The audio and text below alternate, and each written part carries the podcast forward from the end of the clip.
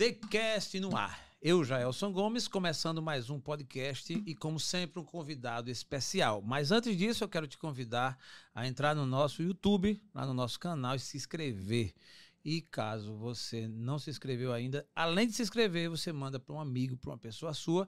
Vai lá, aciona o sininho para receber as notificações. E hoje temos aqui no nosso TheCast uma pessoa que eu conheci recentemente, mas a história do cara me encantou. E naquele mesmo momento eu já arrisquei, fiz um convite, top para gravar um podcast, o cara com a agenda cheia apertou e antes de viajar está aqui para gravar esse podcast. Ele, Fábio Farias. Bem-vindo, Fábio. Ah, muito obrigado, né? Não tinha como recusar o seu convite, Jaelson, né? Então, quando você convidou, eu disse, vou dar um jeito, mas vou estar, vou estar aqui, porque eu gosto muito da cidade de Maceió, do estado, e a força que tem você aqui no estado e no mundo da internet, você Boa. Desbrava também aí o Brasil todo. É por aí. Fábio Farias, ele é de Campina Grande, eu já bati um papo sobre isso aqui, lembrei logo do forró. Ele é franqueador hoje, mas a história do cara não começou como franqueador. Você vai explicar pra gente. Aliás, quando você começou a sua história, essa parada de franquia no Brasil estava ainda, quem sabe, iniciando, né? Logo no início. E hoje ele tem aí uma história interessante e vamos começar com, por ele. Fábio, primeiro assim, é, o teu início na, da tua vida profissional. Eu falo muito sobre gestão de carreira. Tu começou querendo estudar para quê? A formação, geralmente os pais querem ter o cara quer que o filho seja isso, seja aquilo. Houve alguma influência para a profissão, para tua carreira, aquilo que tu queria decidir para a vida? É, na verdade, né, assim, eu sempre gostei de vender, né? Eu sempre eu tinha, eu tinha essa, essa aptidão a gostar de ver comércio. Meu pai, ele tinha oficina mecânica, minha mãe, promotora, mas promotora da Avon, né? Boa, não é, gostei. É promotora de justiça, né? Eu gostei da promotora da Avon e mas... você vai dizer outra palavra que é, é, de barreira, de fronteira. É, executivo de fronteira. Executivo de fronteira, mas você vai dizer e, isso depois. E o que acontecia? Minha mãe vendia numa revista, o pessoal comprava, mas ela em si não era vendedora. Entregava uma revista, a pessoa fazia um pedido e tal. Minha mãe ficava só em casa, meu pai tinha oficina, tinha táxi. E eu sempre gostando desse negócio. Sou o irmão mais novo, tenho mais dois irmãos. E eu disse: não, eu vou procurar vender alguma coisa. E aí eu ia para a escola, uma escola lá em Campina Grande, uma escola particular, o Colégio Alfredo Dantas. E na calçada que eu passava, na calçada dos Correios, tinha um senhor lá que ele vendia lápis, cadastro, essas coisas. Era o seu Peba, o nome dele, é apelido Opa. Peba. E seu Peba foi o meu primeiro fornecedor. Eu comprava um lápis chamado Poly, da Faber-Castell, e eu trocava a tampa com o negócio, dava umas configurações diferentes, mudava o produto para poder vender. E na escola eu vendia muito aos meus amigos de escola ali e tal, com oito anos eu já comecei a vender. Comprava caixinha de ponta, no atacado, vendia a unidade da caixa, que, que acabava as pontas da, dos lápis, eu vendia mais caro do que lá no, no, no fornecedor, né? Boa. E ter a margem de lucro, né? Isso com mais ou menos quantos anos? Oito anos de idade. Oito anos, é. cara. Aí depois, com 10, 12 anos, eu comecei a, no tempo do cartão telefônico, tinha hum. colecionadores de cartão telefônico. E as pessoas usavam o cartão, às vezes, numa ligação só, é, gastava, gastava todo e jogava. Todo. Então eu vivia, todo orelhão que eu passasse, eu ia na, no orelhão para ver se tinha um cartão lá hum. ou se tinha no chão. Minha mãe dizia, rapaz, você vive pegando lixo e tal. E minha mãe dizia assim, você vai ser doutor. E eu escutava vendedor, vendedor, né? A fonética. O, o, o, final é o, é o mesmo, né? Do doutor e do vendedor. E, é. e aí eu sempre buscando isso. E 12 anos, eu nunca fui um melhor aluno eu era meio cobra, né? Eu passava me arrastando. Eu era é. atleta é. de handball. Aluno atleta... cobra, aluno cobra. Você que não conhece, acabei de saber aqui. Eu já vi vários dicas de nomes para aluno, mas aluno meio cobra, essa é. Só, só, só passa arrastando. Só passava me arrastando. E jogador bom é jogador que vai para final, né? Eu ia para final quase em tudo. Boa. Jogador bom é de decisivo. É, Aí, vou para final é, em quase tudo. É. Aí eu era eu sempre fui atleta, sempre gostei muito de, de atividade física. Fui atleta de handebol, fui bolsista de escola, jogava futsal. E o esporte traz muito isso, a competitividade, né? Você se torna competitivo. E isso, eu, tudo, tudo na vida você vai tendo ganhos de Sim. aprendizado. Depois fui vender abadá de bloco, tinha os blocos lá, Micarande, né? A conhecida Micarande, como aqui tem até hoje o Marcel, Fest, Marcel Fest voltou, né? É. E a gente tem a, tinha lá a Micarande e eu tinha, não tinha condição financeira de sair nos blocos. Meu pai e minha mãe não conseguia. E eu era fã do Belmarx, que no tempo era chiclete com hum. banana, e era comissário de vendas. Eu vendia, tinha que vender no, no espaço, que era o bloco que puxava o, o, o chiclete com banana, tinha que vender 15 para ganhar um. Eu saía de uma micarane fortalecida. Eu vendia tipo um 45 abadás, ganhava três. Vendia dois, saía com o meu. Eu saía da Boa. micarane com dinheiro, né? Cara, é. Então- O cara, quando nasce com sangue de vendedor, né, meu irmão? O cara sai criando assim e logo de, logo de menino. E aí eu disse, não, agora eu vou ter que conseguir um emprego. Cheguei ali, me- cheguei no- na, na, na idade de prestar o vestibular, fui para a faculdade, me formei em geografia, sou professor, eh, sou formado em marketing, tenho um MBA pela, pela FGV. Eu digo assim, eu sou um vendedor que estuda. Né? Eu estudo muito hoje. Na época Boa. lá eu era um cobra, mas hoje eu. Hoje eu me Boa. dedico muito, eu tenho uma média aí de ler pelo menos um livro a cada dois meses. Eu invisto muito no que eu quero me dominar, que é como na parte de empreendedorismo, de venda, do franchise. Então, para a gente adquirir conhecimento, a gente tem que estudar. Né? Eu vejo muito que as pessoas dizem assim: ah, o médico tem que estudar, o dentista tem que estudar, o advogado, o vendedor tem que estudar. Tem que estudar. né? O empreendedor tem que estudar. Você chega às vezes para o empresário, você fez alguma coisa de venda, você não, não vi não. não. Não, eu já sei vender. Não, você não sabe vender. Você sabe vender, mas você pode melhorar a cada dia. Né? O varejo muda, o varejo se atualiza, o cliente se atualiza e a gente, como vendedor, como empreendedor, também tem que estudar.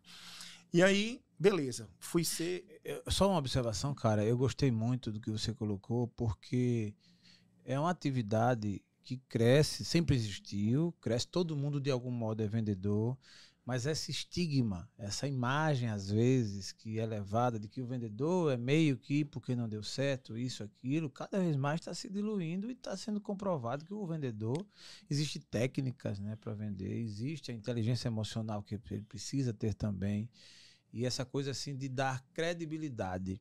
No decorrer do, do, do episódio aqui, eu vou querer ouvir de você eu- algumas coisas sobre essa temática de venda, mas eu estou muito mais interessado nessa sua história. Mas eu vou aproveitar que era meta-mente, se eu quero encontrar um vendedor bom para eu fazer uma pergunta chave para ele. E vou deixar aqui guardado. Você que está nos assistindo, aguarda até o final, porque essa pergunta eu vou fazer para ele, porque sei que ele tem a capacidade de responder. E eu quero ter essa resposta para eu sair daqui transformado.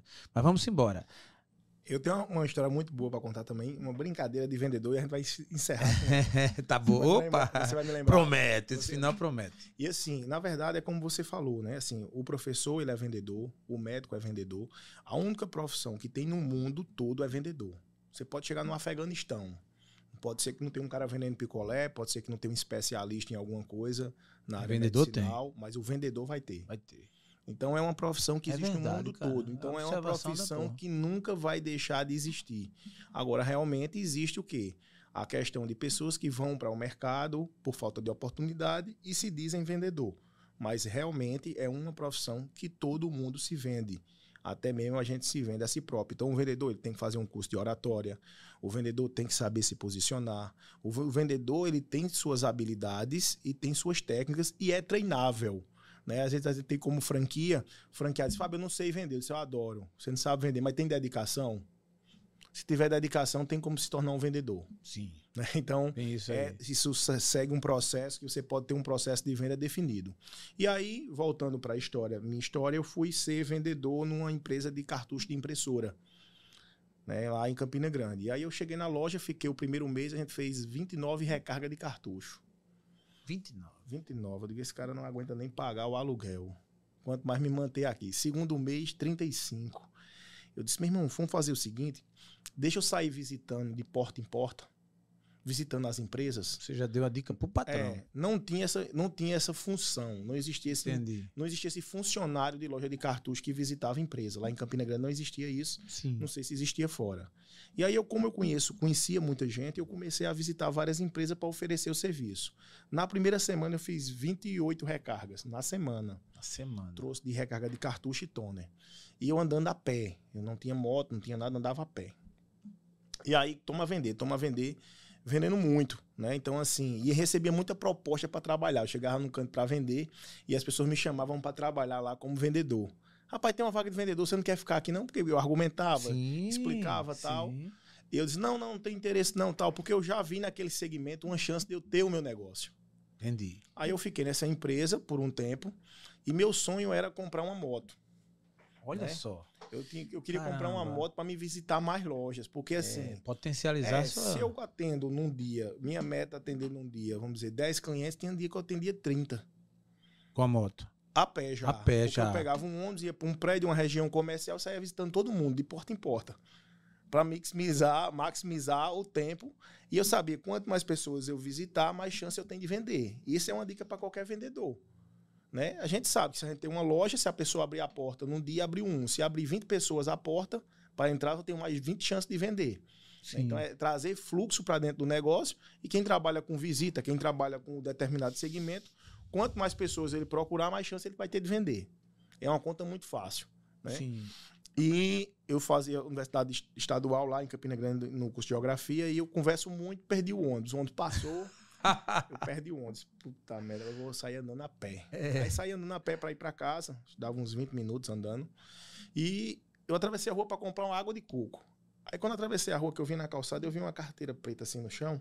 Eu disse, poxa, que danado isso aqui. O pessoal do outro lado da rua, isso pode ser uma pegadinha, pode ser uma brincadeira. né? É, olha e eu pegar aqui tem outra coisa, né? Eu disse, mas eu dei um chute assim, quando eu chutei, eu vi, apareceu uma ponta de uma cédula. Ih, rapaz. Opa, Peguei essa carteira, botei primeiro dentro do caderno e saí andando, nem olhei. certo. Quando eu dobrei a primeira esquina que eu olhei, tava che- recheada de nota de 50 reais. 50 reais. Não tinha documento nenhum, era aquelas carteirinhas bem pequenininhas que o pessoal usa muito, não tinha cartão, não tinha nada, só tinha o dinheiro. Aí beleza, cheguei em casa, disse, mãe, achei essa carteira. Aí minha mãe, muito, muito católica, ela disse, devolva. Isso não é de Deus. Eu digo, peraí, mãe, tá no meio da rua, eu vou voltar numa porta, bater se eu- esse negócio de besta. Se eu É. bater numa porta, esse dinheiro é da senhora, a mulher vai dizer, é. Lógico, Acaba imagina. com isso. Ela disse, não, mas tem que devolver, que esse dinheiro não é seu. Cadê o documento? Não tem documento dentro, não tem nome de Tem ninguém. nome de ninguém. Vou fazer o quê? Ela disse, não, devolva, vá lá. Eu disse, olha, deixa eu lhe dizer uma Vou coisa. devolver pra rua? Eu vou fazer uma coisa, eu vou lhe dar 50. Ela disse, foi Deus que mandou. aí, Foi Deus que mandou. aí eu, com- eu comprei justamente uma coisa muito, muito, muito. Eu sou católico também e sou praticante, e assim, era o dinheiro de completar minha moto. Caramba. Aí eu comprei minha moto, porque eu tinha entrado num grupo de negócio de consórcio, Hum, um danado de um vendedor, porque tem vendedor que é vendedor e tem um vendedor que é mentiroso, né? Tá fechando, tá fechando o grupo. Vai Tá. fechar o grupo, mas ele não disse quando, né? Também foi esperto. E esse grupo não fechava, que tem lá os consórcios, aí dá um Todo lance, mês né? pagando. Eu paguei dois meses e fechava. não fechava. Eu me agoniei, disse, então, perca essas duas parcelas e vou comprar a moto com o dinheiro que eu tinha, que eu tinha um dinheiro alto para fazer um lance. Comprei uma moto usada e comecei.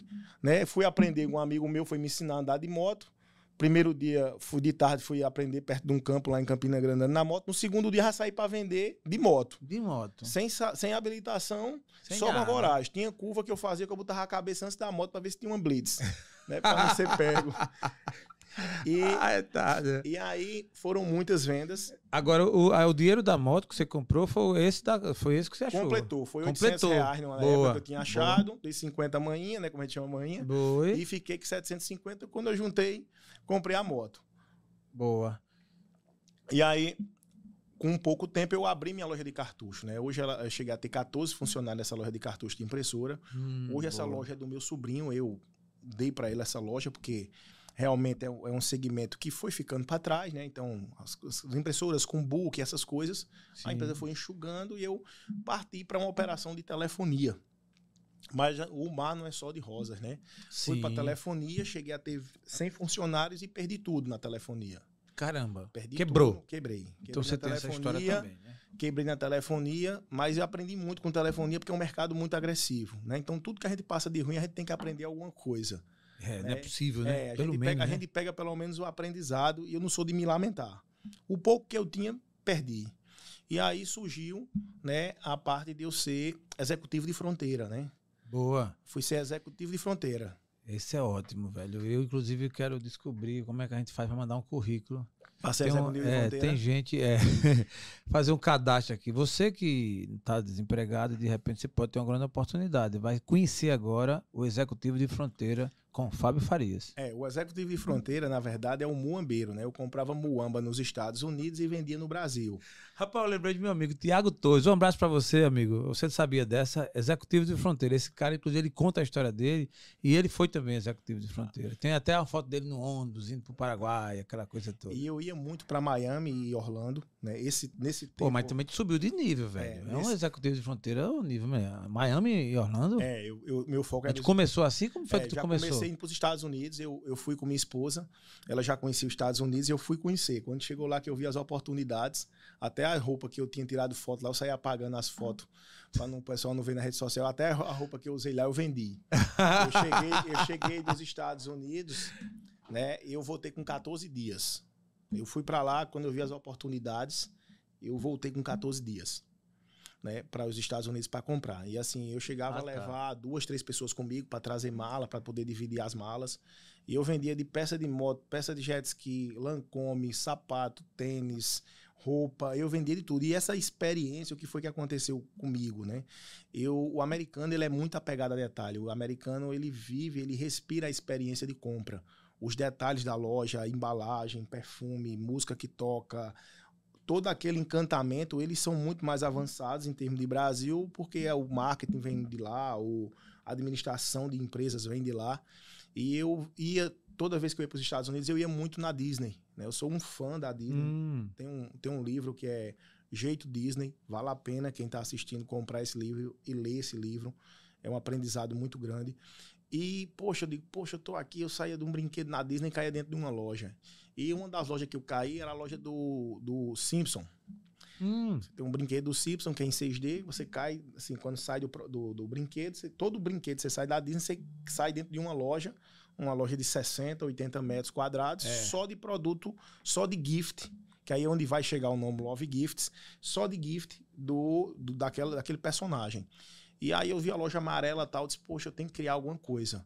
Né? Eu já tinha saído da, da operação de, de, de, telefonia fragilizado. Eu disse, não, eu tenho que criar alguma coisa e só essa questão da, da executivo de fronteira é uma coisa que é momentânea. Sabia que aquilo ali não ia passar muito tempo. Hum. E aí eu disse, não, agora eu vou ter que criar uma loja. E foi aí que eu criei a Love Gifts.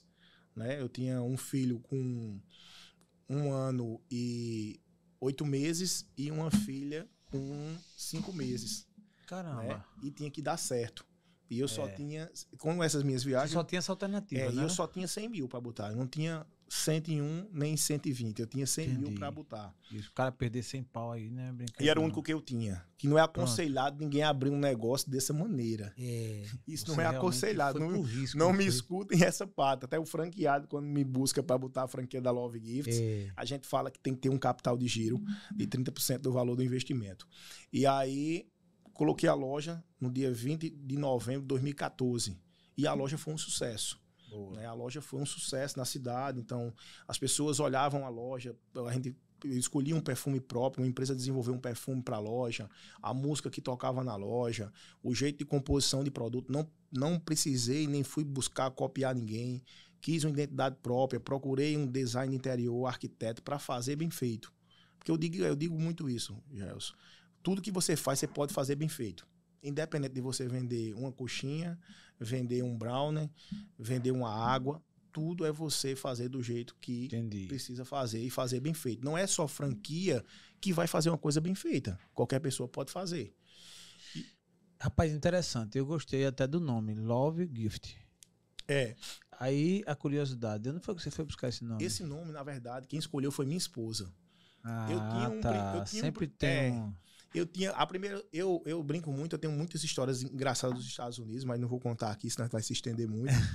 mas eu fui para os Estados Unidos sem falar um O inglês, né? Eu não falava nada em inglês e eu ia para lá comprar e voltava. E eu dizia assim: a gente tem que ter 3D. 3D. É... Para ir para os Estados Unidos. Hum. Deus, dedo e dólar. Porque eu apontava e dizia ah, tá. né? Much. É, tem razão. então, assim. Lá no... Deus para proteger, é, né? Para proteger, me dar saúde para estar tá My lá. God. É. E o restante é. eu, eu, eu conseguia desenvolver por lá. E eu não me lembro hoje, assim, eu já tentei lembrar, até perguntei à minha esposa. Eu queria primeiro um nome. Um nome que também era inglês, era alguma coisa gift. E não tinha disponibilidade, eu procurei também para registrar a marca. Foi um primeiro passo que eu dei, que muitos em, empresários, muitas pessoas vão definir um negócio e não começa da maneira certa. Se você vai criar um nome, uma identidade para uma marca, primeiro veja se tem disponibilidade para você fazer da maneira correta. Tem várias marcas que se criam, faz um layout, faz tudo, implanta. Quando vai lá na frente, tem uma marca já antiga com esse direito. E você É. vai ter que tirar o nome da sua marca. É verdade. Então é um processo hoje que não é um processo de alto valor, mas que todo mundo também pode fazer sim, e, e ter o sim, registro da sua sim. marca ou o pedido de registro, que tem uma etapa pra, no NPI para acontecer. E aí minha esposa disse: vamos botar love. Aí eu disse: é muito amor. né? Então, então vamos Rapaz, botar é. love, love gifts. E aconteceu algumas coincidências quando eu mandei para o pessoal que estava fazendo o projeto. Ela tinha criado uma fachada amarela, cor de criatividade, né? Tem aquele, aquele livro que também é uma dica de livro. Psicologia das Cores. É Boa. um livro muito bom que dá dis- discernimento para você escolher. Gostei muito cor. das suas dicas, viu, cara? Eu tava olhando no seu Instagram, você tem umas dicas de filmes que É. você assiste. Arretado. É, tem- Entendeu? tem. Boa parte deles eu assisti, outros não, e eu vou seguir, É. inclusive, as suas dicas E, aí. e tem até um cara que eu sou fã, eu, eu leio tudo sobre ele, é Silvio Santos, né? Boa. Silvio Santos, ele tá com uma, uma- Tem uma série de Silvio Santos no Start, que é uma série que conta a história dele, muito legal. Vale Boa. a pena assistir, eu sou fã, É, muito sim. fã dele. E, Hum. e aí, quando eu decidi o nome Love Gifts, e as pessoas, era muito engraçado isso, Gels, que as pessoas chegavam na Love e entravam e diziam assim, ah, isso é uma franquia? Ah, Fábio, um, alguns sabia que eu viajava, né? Ah, Hum. Fábio, é, você trouxe isso dos Estados Unidos. Sempre as pessoas querem, assim, às vezes, ah, isso, essa franquia veio de onde? As É. pessoas às vezes querem desmerecer, né? Até a gente mesmo, né? Você vê, Sim, ah, acontece. poxa, nasceu em Campina Grande, na Paraíba. Como é que esse É. cara trouxe essa ideia, né? Então, É. eu já escutei esse tipo de, de comentário desnecessário, preconceituoso, mas já escutei. É. Mas... E que às vezes as pessoas dizem, não deixa de ser preconceituoso, realmente é, mas as pessoas dizem naturalmente. Não tá nem imaginando que tá ofendendo, ou Não. que, o que possa. diz, E é, às vezes, e às vezes a gente, a gente escuta esse comentário local, né? Sim. Quando vem de fora, você se. Meio É. que, mas às vezes é local pela inocência, é, né? É, a família mesmo É, até. né? aí a loja foi um sucesso. Poxa, mu- muito legal, muito legal. Muita venda, o pessoal impressionado com o negócio. Maravilha. Noticiar agora. Agora eu vou dar um segundo passo. Vou querer fazer alguma coisa. E eu sou fã daquele programa Pequenas Empresas, Grande Negócio. Boa. E eu assisto sempre nos domingos. E lá eu vi que lançaram as food truck, né? As food truck de comida e tal. E eu disse, poxa, eu vou lançar uma de presente. A Truck Gift. Truque gift. Eu, Olha eu, só. eu, era, eu sempre fui fã de Kombi, né? Tem até uma tatuagem de Kombi aqui no meu É, braço. rapaz, eu vi na apresentação desse cara a foto. É porque eu não passei pro Léo, depois eu passo, Léo. Ele a foto da Kombi. Ele tinha uma Kombi toda, toda lascada. É. Tava essa Kombi, virou um brinco, cara. Eu vi. E- Onde é que tá essa Kombi? Tá, fica lá no galpão, lá em Campina Grande. É sua. É minha, fica lá na marca. Ah, é o tá. mascote da marca, né? Então, Boa. Tem, tem umas figurinhas de WhatsApp combinado. Até, até lhe mandei, Hum, acho que que eu massa. Foi, foi. E, e- e hoje tem uma linha de produtos da Kombi, porque, na verdade, jogava no, no time de futsal da ABB e eu viajava muito numa Kombi para jogar. E sempre eu gostei, sempre me simpatizei com a Kombi. E a Kombi agrega pessoas, é um, é um veículo que passa essa vibe boa, né? A Kombi, ela sempre tá, tá ali envolvida numa vibe boa. Hum, E aí a gente disse, poxa, eu quero comprar uma Kombi. Aí descobri um cara em João Pessoa que tinha essa Kombi, Corujinha, 74, é aquela que tem um para-brisa dividido no meio, ela é mais baixinha, tem duas cores. Então eu queria aquela Kombi, eu não queria uma Kombi comum, a Kombi Sim. já, a partir de 76, as Kombi já saem daquele outro modelo que eu não queria, até 75 saiu o modelo Corujinha. E aí eu fui buscar ela em João Pessoa, foi muito engraçado isso, que eu arrumei algumas pessoas para me ajudar, meu pai também, Nessa época meu pai era vivo e, e foi para trazer junto comigo a Kombi. Chegou lá, a Kombi não queria pegar. Eita. então me empurrar. Empurra pra lá, empurra pra cá, a Kombi pegou. Já vi esse filme, viu, É, Fábio? de Campinas. Papai tinha um Chevette azul, velho, 76. E a gente era de rua acima, rua abaixo, até o bicho pegar. Quando ele pegava, parecia que era uma festa, assim. Era Zé Vicente, um beijo, Zé Vicente. Aí eu lembro do seu Chevette aí, tô aqui com um amigo que a história dele é com a Kombi. E a Kombi, quando ela pega, tem um carburador, ela dá logo uns quatro tiros, né? É. Eu vi lá seu vídeo. dá Logo uns quatro tiros. E aí, Campina Grande, João Pessoa, são 120 quilômetros, você tira aí em uma hora e meia, uma hora e vinte. A gente passou É. seis horas para chegar em Campina. Ela quebrou, ela Fez seis viagens em uma. Ela quebrou oito vezes, no final ela não ligava mais farol, já tava escuro. Tem que desviar da rodoviária federal, entra pro Massaranduba, que é uma cidade que tem um sítio. É uma aventura, né? Mas o que vale é a aventura. E aí a gente foi, fez, reformulou a Kombi, fez o Lata Velha, que chama, né? Transformou a Kombi, transformei numa loja e lancei a primeira Truque Gift do Brasil. Tinha um evento lá, o evento do maior São João do mundo em Campina Grande. Uhum. Eu coloquei a Kombi primeiro no Parque do Povo, num evento do São João, fiz um produto temático do São João. A gente fez a linha de presentes criativos do maior São João do mundo. Tô lhe devendo esse presente quando eu vim em Maceió, eu vou trazer para você. e quero sim. E quando passou junho, tinha as férias em julho, eu disse, eu sei para onde eu vou. Eu vou fazer um teste com essa Kombi, porque tudo que eu faço de, de atividades de, de negócio, eu testo primeiro. Eu sou o primeiro a, a, a me expor, a testar para ver se vale do negócio ou não. E aí eu peguei um funcionário que trabalha comigo, disse, vamos embora para Porto de Galinhas. Pedi para minha esposa reservar um hotel e fui embora para Porto de Galinhas. A Kombi já toda ajustada, com som, iluminação de LED. Caramba. Uma, uma vibe muito boa. Chegou lá, é. cinco horinhas de viagem, não dá para passar aí 80, 90, precisa passar disso. Mas na curtição de curtir a Kombi. Boa. Não tinha beleza. Isso a mulher e os meninos? Não, só eu e esse rapaz trabalha comigo. Ah, tá. Beleza, beleza. reservou o hotel para mim lá. Quando eu chego lá em Porto de Galinhas, tento arrumar um lugar para colocar, a cidade toda fechada, tal, toda credenciada. Consegui uma entrada, botei lá. Quando comecei a desmontar para botar os produtos para expor, chegou uma moto da prefeitura e disse: Ó, ambulante não pode aqui não. Caramba. Só ir na secretaria para pedir uma autorização de serviço urbano, que fica no município de Pojuca. É lá que você vai conseguir a, a autorização. Não, beleza. Se eu não tô certo, tô errado, tem que ficar quieto, né? Lógico. Aí né? voltei pro hotel. Quando cheguei no hotel, o cara disse: não pode entrar aqui, não. Eu disse, por que não posso? Não, porque não pode trabalhar com essas coisas aqui, não. Senão eu tô hospedado aí, irmão. não, doutor, tenha calma, doutor o preconceito, né? o preconceito é fogo, né? Existe, não é, Fábio? Se tivesse chegado numa Hilux, ele não com tinha, certeza, ele não tinha me barrado, Com né? certeza. O cara chega numa Kombi, Mas não troco, minha, não troco minha Kombi por nenhuma Hilux. O, não troca não, né? Boa, cara. Não tem preço. Não tem preço. Não tem e preço. essa mesmo, essa aí é que não tem mesmo. Aí fui na secretaria. Fui lá me reunir com o nome do secretário e chego lá na secretaria, tinha uma fila aí de umas oito pessoas para falar com ele. E a pessoa perguntou: então, quem é você? Eu disse, olha, eu sou o Fábio Farias. Mas não disse de onde era nem o que eu queria. Já é uma tática de vendedor, Boa. né? Boa, lógico. Você fala, fala é. muito na hora certa, né? Aí, falar no tempo certo. Tinha uns oito pessoas, aí disse assim, a mulher entrou para dentro da sala do secretário, ela volta e diz assim, Fábio Farias, eu digo, olha como tá bom aqui. Ô, rapaz. Você, você a furar a fila.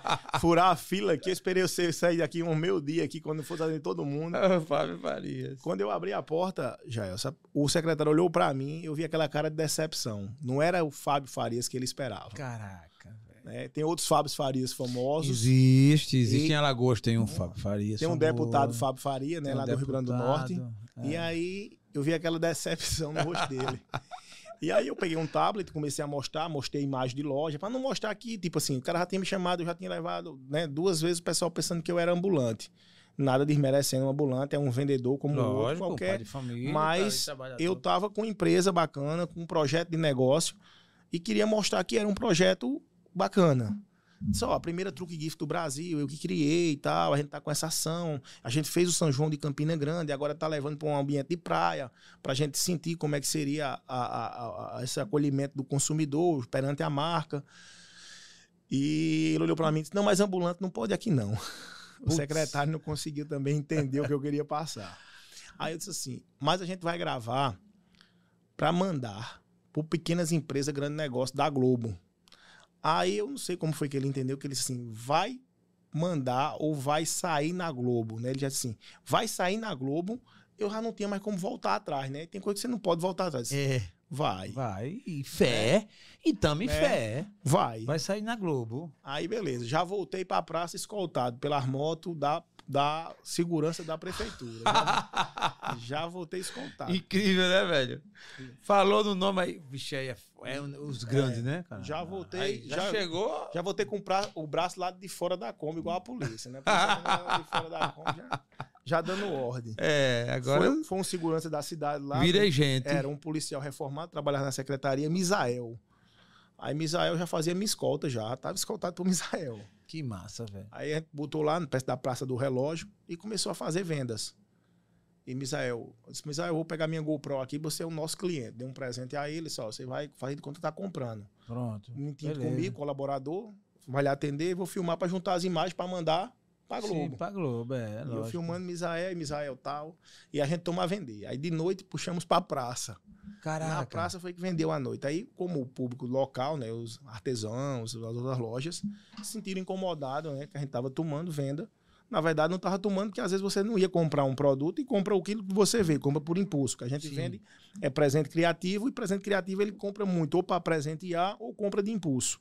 Hum. Aí começou o burburinho lá, foram pra cima do secretário e tal, pra, pra gente parar. Aí Misael disse, ei, Fábio, tem que fechar a Kombi aí. O pessoal tá tudo reclamando. Senão eu tô fazendo umas imagens.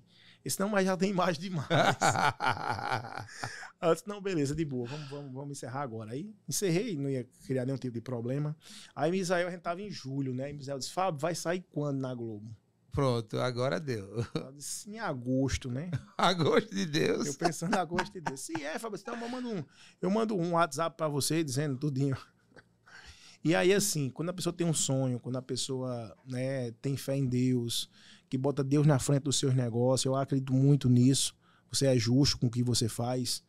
E para graça de Deus, assim, isso foi em 2017.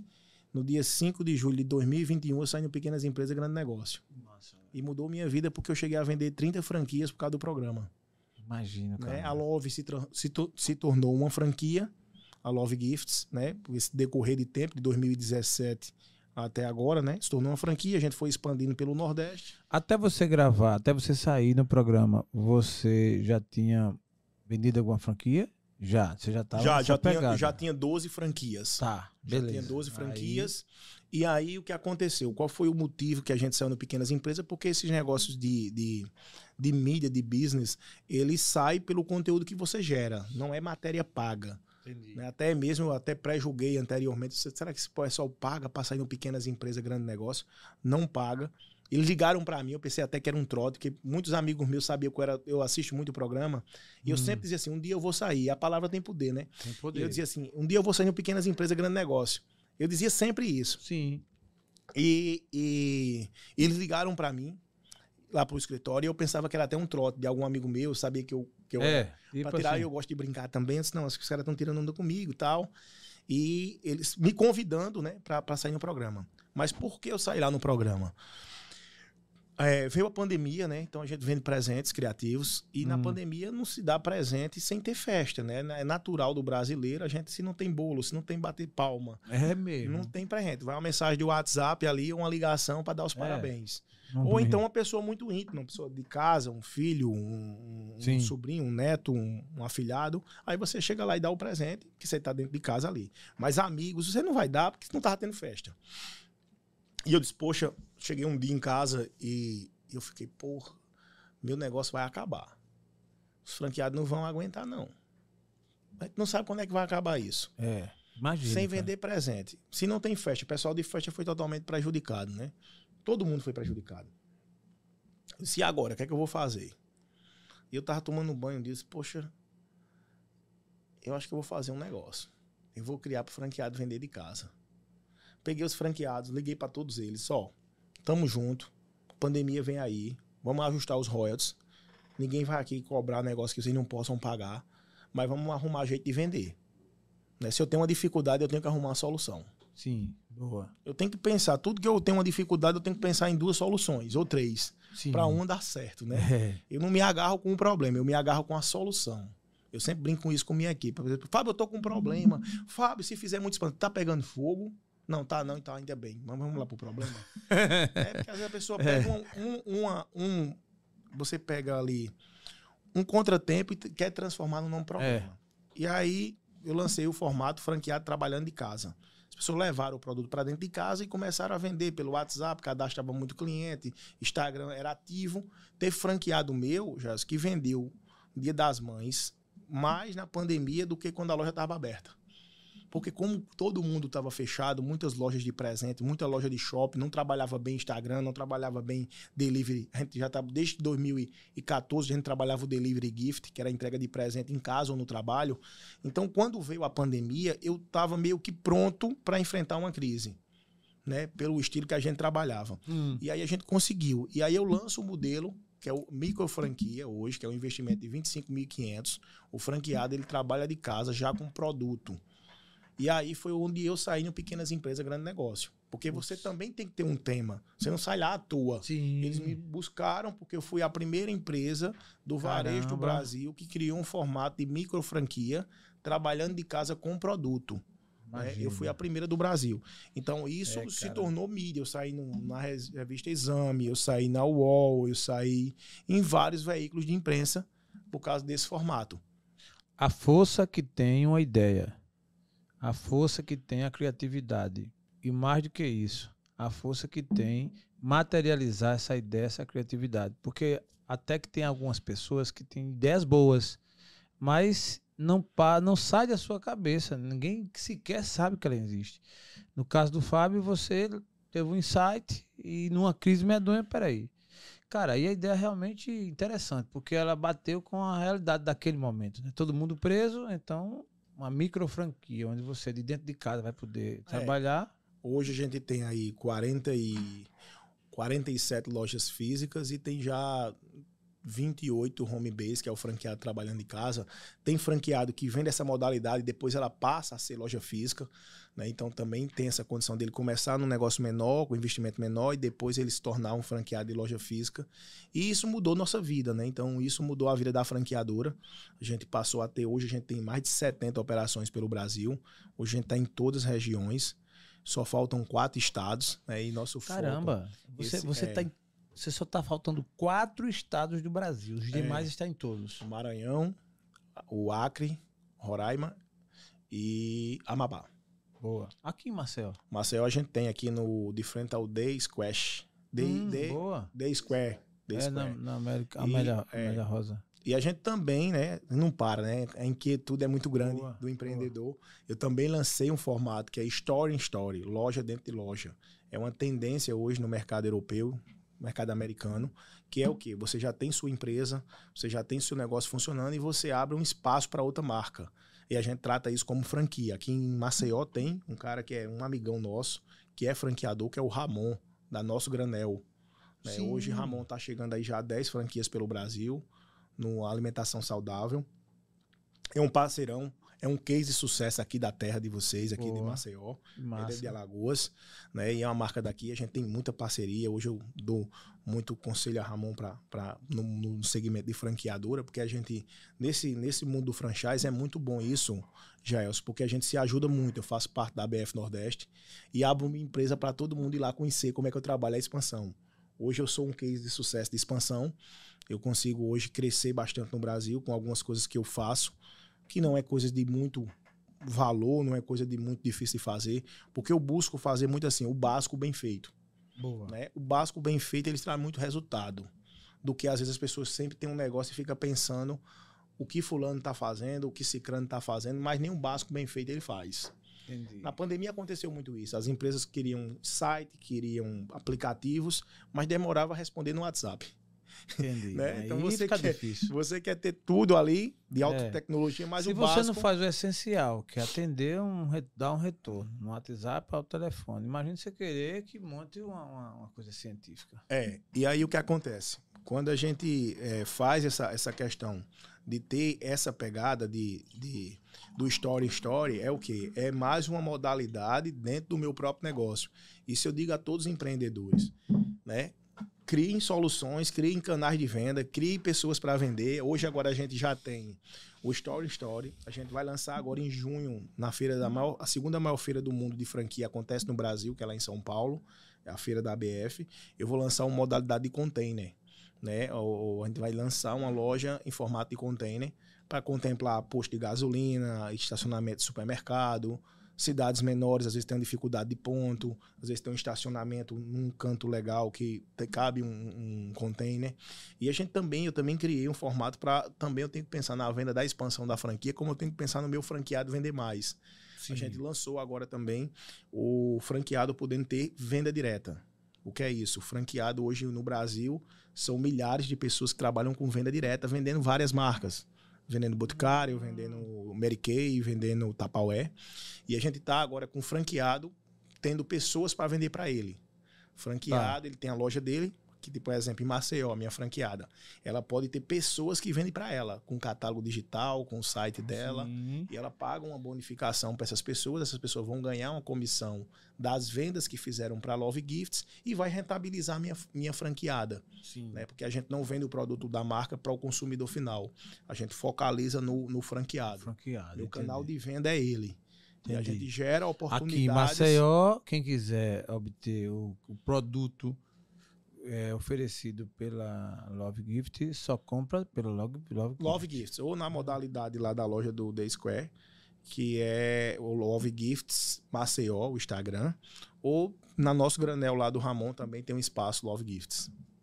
Ah, tá, entendi. Você dentro da loja da nosso granel, Tem um espaço, você, tem um espaço Love Gifts, que é justamente massa. a modalidade Story in Story. se eu tenho um estúdio maior e eu quiser colocar aqui um espaço da Love Gift, a gente pode sentar, conversar e E a gente já faz negócio, a gente tá Caramba, aqui pra vender. olha só. Isso... Conversar com o vendedor é outro papo, viu? Mas não é? Não, po- verdade. não poderia acontecer isso? Poderia acontecer. Pronto. Representar a Love Gift. Vamos fazer aqui um estudo, de, um estudo e vamos É. embora. Vamos embora. E aí, pronto. E hoje a gente, eu consigo hoje, né? Tô, tô me inserindo nesse mundo das palestras, de, de mentoria, de treinamentos. Boa, boa. Porque assim, eu sou muito focado na questão da venda, né? Então, hoje eu faço questão de ajudar muitos franqueadores, até franqueadores bem maior do que eu, mas eles Sim. terminam recorrendo, né? Hoje, amanhã, Boa. eu vou estar num, num evento lá do Sal e Brasa, lá em, em Salvador, na convenção deles. Tive Boa. aqui no evento do Soma, né? Onde eu puder, né, ajudar pessoas a fomentar negócio, eu vou, eu vou poder estar ajudando. Eu não tenho, eu não tenho sigilo. Eu não tenho, eu não tenho medo de concorrência. Eu sempre dizia isso, né? Quem vem atrás que fecha a porta. Eu passei na É, frente. passei na frente. Gostei, gostei. né? É o nosso caso aqui. A gente aqui é praticamente pioneiro nessa questão aí da comunicação digital através do podcast, apesar de que, graças a Deus, tem vários outros que também estão fazendo um trabalho e eu sou um entusiasta em, em, em motivá-los. Hoje mesmo eu recebi uma pessoa que grava podcast com a gente e ia estar dizendo, olha, não sei se você vai ficar com raiva, mas eu estou querendo montar uns, um negócio lá na minha, na minha empresa. Eu disse, pelo contrário, eu quero ir para a inauguração, eu quero que você, o que é que você está precisando, enfim. Ó, o mundo do céu tá para todos, né? É, Dá para todos. É como você falou. E quem veio primeiro ou quem realmente investiu mais, né? Porque aí é tanto quanto você investe não somente grana, mas é investir energia, inteligência, conhecimento, desbravar ideias, que é uma coisa que faz a toda a diferença. Então hoje o cara quer abrir uma franquia, você não vai não, não mete medo no Fábio Farias não, né? Não, não. não. Pelo Eu, contrário. eu não tenho medo, não. Eu gosto de ir para perto do concorrente, né? Porque aí ele pode comparar. O cliente é uma coisa que o cliente, ele. Isso fala no livro da Disney, né? Assim, o cliente ele compara é, experiências. Um exemplo, a Disney fala lá o seguinte: que se um, se um, um americano liga para uma concessionária para marcar a revisão do carro e ele tem um excelente atendimento da concessionária, educação, presteza, rapidez e tal, o cliente sai com a cabeça atendimento top. Ele entra numa Disney. Se o atendimento dele não for bom, o cliente vai notar totalmente a diferença. Então, hoje na Disney, 70% das pessoas que estão lá já foram lá. Você Caramba. manter, manter um resultado desse, de 70% das pessoas. Você que tem uma loja, né? Hoje fez 10 vendas.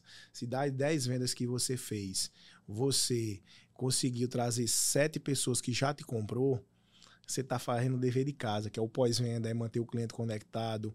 Isso é a grande diferença. Isso não é fácil, mas assim, é, a gente não vê, a gente nota aqui, você vai lembrar disso que eu estou te dizendo, quando às vezes a gente chega numa loja que chega um cliente que já chega aborrecido, mas às vezes ele foi tratado mal em outro lugar. Aí ele chega totalmente já estressado, quer descontar, verdade. quer descontar em você, mas porque ele teve a experiência negativa de algum lugar e termina querendo descontar em você. Então é isso que eu sempre digo. Gere essa experiência de compra positiva. Porque aquilo, aquela questão, a gente diz, ah, o concorrente é o que a gente vende. É não, o concorrente é o mercado todo. É o mercado É? todo. É Tem produto, muito produto substitu que pode substituir, pode, pode ir para a internet, não querer comprar de você comprar da internet. Então, às vezes, a pessoa está focando. Meu Deus do céu, vai abrir uma pessoa aqui do meu mesmo segmento que eu, ele quer me acabar. É, não, aí o cliente Não. pode comparar. Sim, né? Se você sim, faz sim. o seu bem feito, o cliente vai dizer assim. Agora, se você não faz o seu bem feito, é, é outra outro história. Papo, é outro papo. Mas- Mesmo que não tenha concorrente, Mas o comparativo, eu acredito que faz a gente crescer. Fábio, existe é, algumas pessoas, e eu digo isso porque no mundo dos negócios também eu transito e tal, e que tem uma certa aversão à franquia, porque acha que o cara fica preso por isso ou por aquilo, e que a ideia eh, não é dele, enfim. Meio que um preconceito, creio eu, que é por também não conhecer a fundo ou como é que funciona. Qual o principal argumento que Fábio e que as pessoas, especialmente você, tem para convencer alguém que quer investir, tem uma grana, quer começar um negócio e tal, e ao invés de ele fazer carreira solo só nascer com a ideia, ele ir para uma franquia. Qual o principal, assim, o X que você vai lá e, e crava para convencer essa pessoa? É, é, Gelson, é assim, é uma coisa que para mim é muito importante falar sobre isso, porque, assim, existe realmente isso, pessoas que falam mal, falam, ah, a franquia não, não é legal, a franquia tá presa. Enriquecer o outro, vai é, mandar dinheiro pro outro. É, e a franquia, o que é uma franquia? Primeiro passo, para explicar para quem tá assistindo a gente aqui. É, a franquia é replicar um negócio que tá dando certo. Replicar é fazer igual. O cara tem que ter uma história de sucesso e ele sai replicando. Beleza. Tem interesse nesse negócio. Eu me identifico com esse negócio? Eu compraria dessa marca. Eu, é uma coisa que eu falo muito pra, nas entrevistas para ser um franqueado da Love Gears. Você consome o nosso produto? Ah, não, não consumo. Não entre.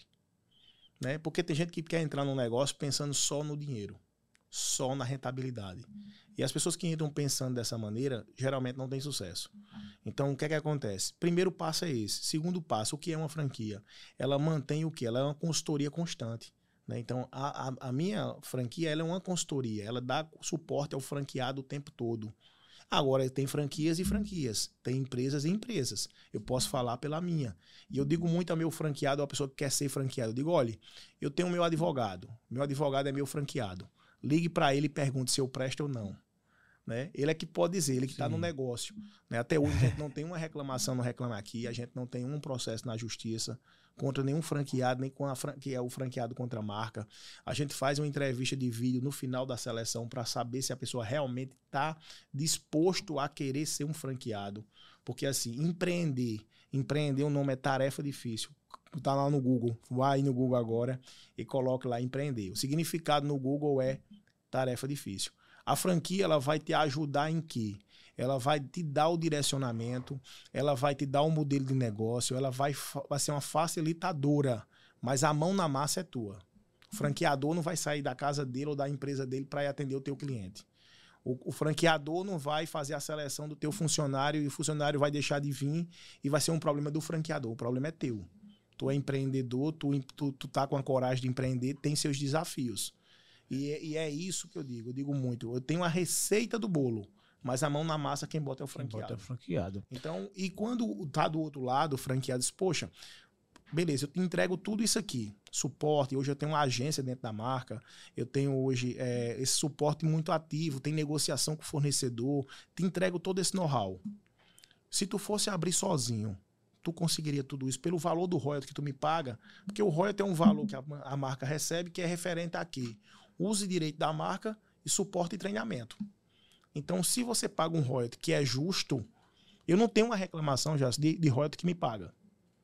Então, assim, eu, tipo assim, eu não dou aquela, tipo, não vou dizer isso, ousadia, mas eu trabalho para não ser chamado a atenção perfeito, nunca. Perfeito, né? Então, é eu, pelo contrário, eu tenho um franqueado que volta e meia foge de mim. A gente hum. tem algumas coisas, reunião, raio-x, que a gente tem que estar tá ali cobrando para manter tudo ok, né? Como a gente combinou lá no início. Sim. E eu tenho pessoas que um pouco fogem, né? Mas aí o empreendedor, ele tem que tomar a decisão se ele quer ser empreendedor. Entendi. Né? Se ele quer ter um negócio. Porque é, a coisa melhor do mundo realmente é você empreender, é gerar emprego, é sim. é ter essa, essa felicidade de poder ter um negócio acontecendo. Imagino.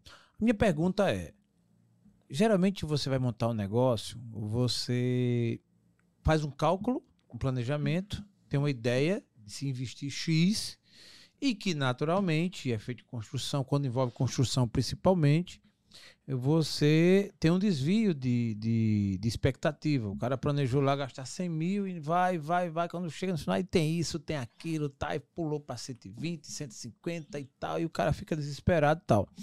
No caso do, franque, do franqueador, é, essa margem, essa tolerância de para mais ou para menos, você costuma bater na a bola dentro mesmo, de, é. de ser, ou, ou tem aquela coisa do.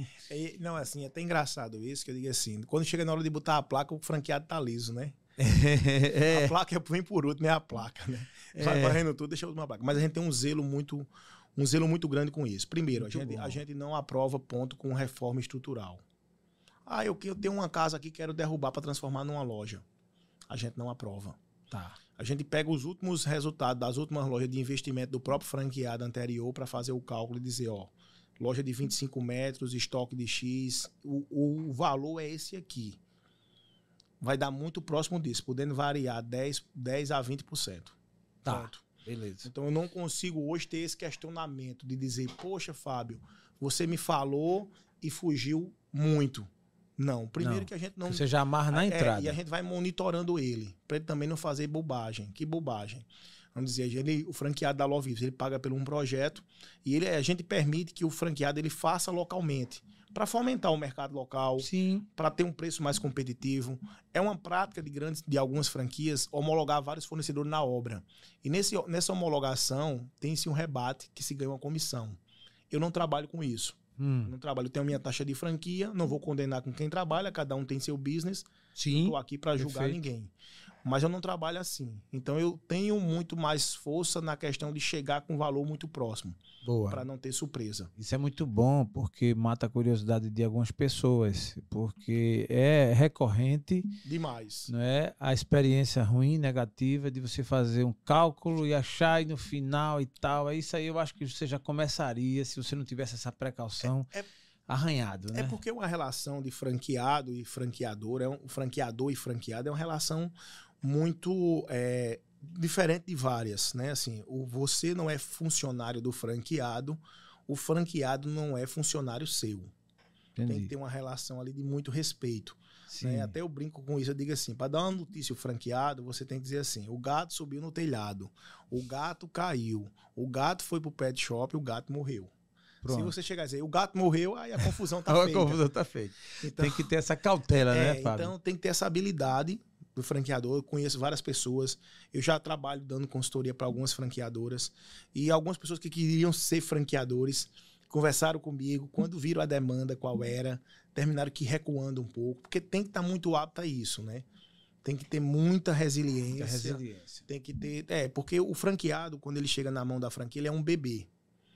Né? O bebê ele vai para todo canto que você colocar, mas depois o bebê começa a crescer. Opa, Aí começa. vira Por quê? adolescente, aí já É. começa a né, encher Não quero saco. ir, quero ir por ali. É. Não, mas o caminho é esse. Ó, o caminho de sair daqui do, do podcast é descer aqui o elevador. Cara, não, vou pular pela janela e vou escalar com É. a corda. O cara não. Não, não vai fazer sentido, né? Então tem todas essas etapas, mas graças a Deus, assim, por buscar muita transparência desde o início, eu não consigo, eu não tenho hoje nenhum, nenhum, nenhum atrito com bom, franqueado, né? Por, por nenhum motivo, porque a gente passa tudo o que vai acontecer, o que pode acontecer antes dele tomar a decisão. E a tendência, Fábio? A tendência, na verdade, das franqueadoras, né? Hoje a gente tem aí um, um movimento muito grande das franqueadoras tá proporcionando para o franqueado um movimento online, né? As lojas também se tornando todas online. Várias usadas agora no varejo 5.0, experiência de compra no digital. Você entra numa Zara, prova a roupa toda no digital. Lojas todas sem contato de vendedor, toda automatizada para acontecer a venda. Então, isso é uma tendência de tecnologia, a tecnologia vem, mas uma coisa que eu acredito muito mesmo é a, a experiência de compra. Não vai acabar de jeito nenhum a loja física, porque eu acredito nesse movimento. Quem tem a loja online, ele quer ter a loja física. E quem tem, e quem tem, quem tem a loja física quer ter a online. Então, a experiência de compra, porque a compra em si é um lazer, é, é psicologicamente provado, né? Quando a gente está fazendo uma compra, a gente estimula muitas coisas no nosso organismo que dá prazer, né? Quando você está comprando uma coisa. Então, isso nunca vai deixar de existir. Vem a, a geração aí, YZ, o metaverso, né? O metaverso é uma realidade. O Rio de Janeiro aí já está vendendo vários terrenos no metaverso, está quase tudo vendido já.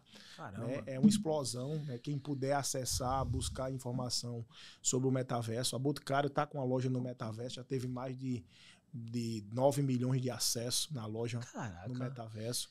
Cara, E eu hoje- pensei que o cara vinha falar aqui só sobre franquias, do que, do que ele também entende, mas o cara também tem tecnologia. E agora eu fiquei assim curioso com todas essas informações relevantes que termina cruzando o mundo dos negócios. inclusive do seu negócio, né? É, Assim, e a gente já pensa em buscar algo no metaverso, né? Certo. Porque, na verdade, hoje você pode ter um terreno no metaverso, construir uma casa e alugar essa casa no metaverso. Pra pessoa, o avatar daquela pessoa e visitar a sua casa. É um negócio bem doido, doido, mas é né? E a, e a geração que vem aí, ela vai consumir muito do metaverso. Tem hoje empresas que vendem. A Adidas, em poucos minutos, ela lançou uma roupa no metaverso e vendeu milhões de dólares. Com uma coleção de roupa para avatar. Você compra para o seu avatar, não para você. Já tem marca que está juntando você comprar para o seu avatar e comprar para você aquela mesma roupa. Você recebe em casa a roupa e seu avatar vai ter aquela roupa pra usar, Massa, massa. né? Então hoje esse mundo do metaverso é uma coisa que eu tento hoje pelo tempo que eu tenho, eu tento estudar, mas eu precisaria me dedicar muito para entender mais o metaverso, mas eu acredito que é uma oportunidade para quem assiste aqui, que tem tempo, quer se dedicar, é um grande mercado. Se você consultar aí no Google, terreno no metaverso, então no Rio de Janeiro está todos os terrenos vendidos.